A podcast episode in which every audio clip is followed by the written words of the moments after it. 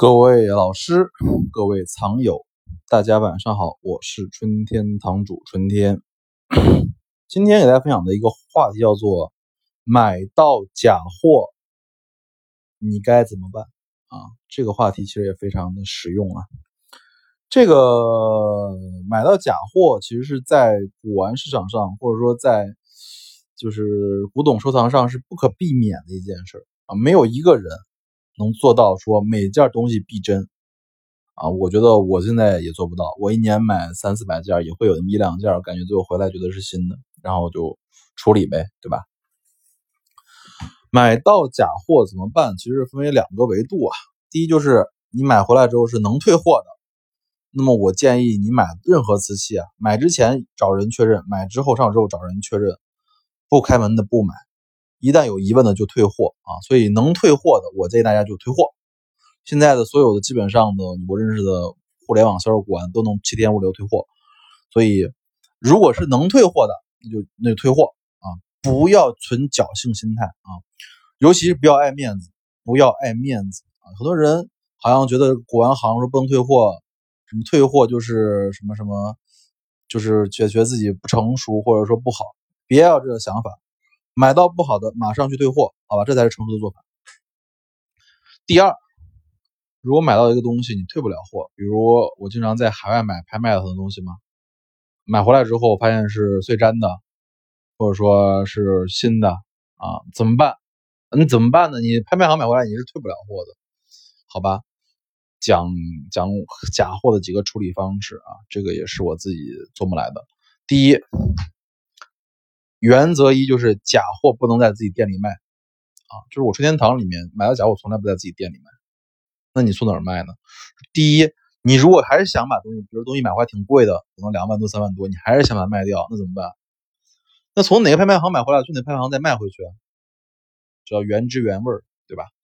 所以拍卖行买的好处在于这儿，就是如果你在这个 A 拍卖行买的东西你觉得不好，那隔一年之后你再送 A 拍卖行去拍掉，啊，这是一种处理方式。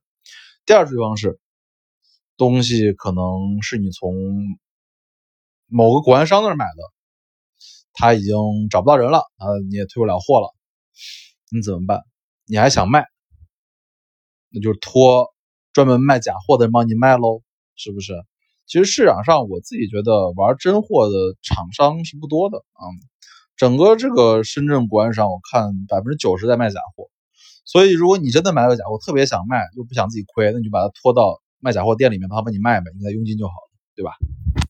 第三，送人，这是我常干的啊。我我我原来买过好多玉啊，玉都是那种创汇区仿古仿贼好，就是能当确实能当感情民国的卖，但是我就觉得心里面还是于心不忍呗，因为东西如果创汇期的就值人民币一两千，但是当清代卖能值一两万，对吧？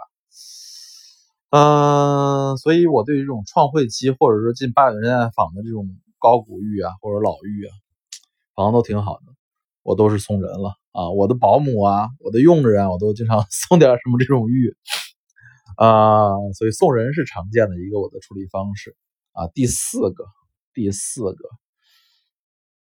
呃，就是冷处理，就是藏在家里面某个地方再也不看，这种方式我是不建议的啊。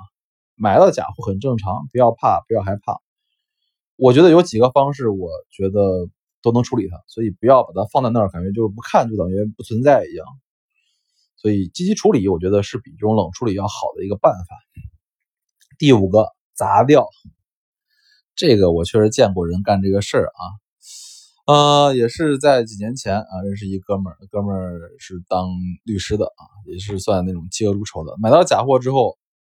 他都是自己砸掉，我觉得这种方式也是很极端的啊，因为你自己花钱买的嘛，啊，花钱买的，你送人就完了嘛，你砸掉它干嘛，对不对？因为其实我也说句真话，就每一个赝品它也有灵魂，对吧？它虽然不是真的东西，但也有灵魂，对不对？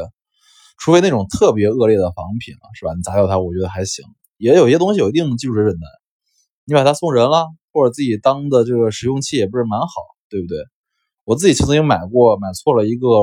呃，锅火锅晚清的，其实是新的，然后龙凤纹的，繁火龙凤纹的。我最后真的把它当火锅用，每天吃饭还用它在这吃饭啊，很正常，很正常，好吧？今天给大家讲的就是买到假货该怎么办，好吗？物见人不解释，春天堂藏词。